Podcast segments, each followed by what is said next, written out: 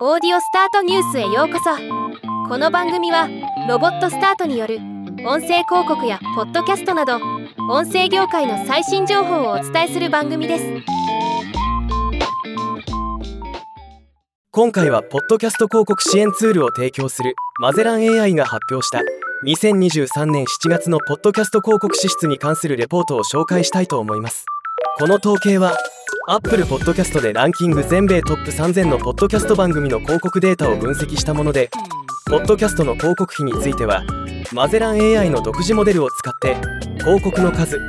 エピソードのダウンロード数媒体資料などから把握した CPM などを元に推定したものとのこと。最もポッドキャスト広告にお金を使った広告主はオンラインのメンタルヘルスのベターヘルプで2023年7月に1051のポッドキャスト番組に推定920万ドル日本円でおよそ13億円を費やしています。2位は Amazon で5位は Apple でした。ポッドキャストにも力を入れている大手プラットフォーマーも出向していることが分かります。また他にも日本ではあまり馴染みのない会社も多くランクインしています。全体で見ると2023年7月にトップ15の広告主の広告費は合計4658万ドル。日本円でおよそ68億円で対前月比8%増加しました。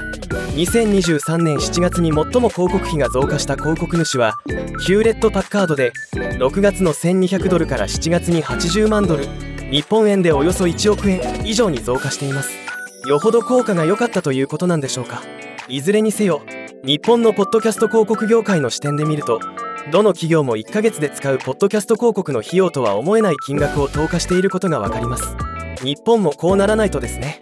ではまた。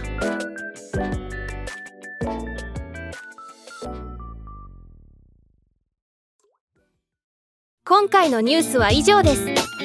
もっと詳しい情報を知りたい場合「オーディオスタートニュース」で検索してみてください。ではまたお会いしましょう。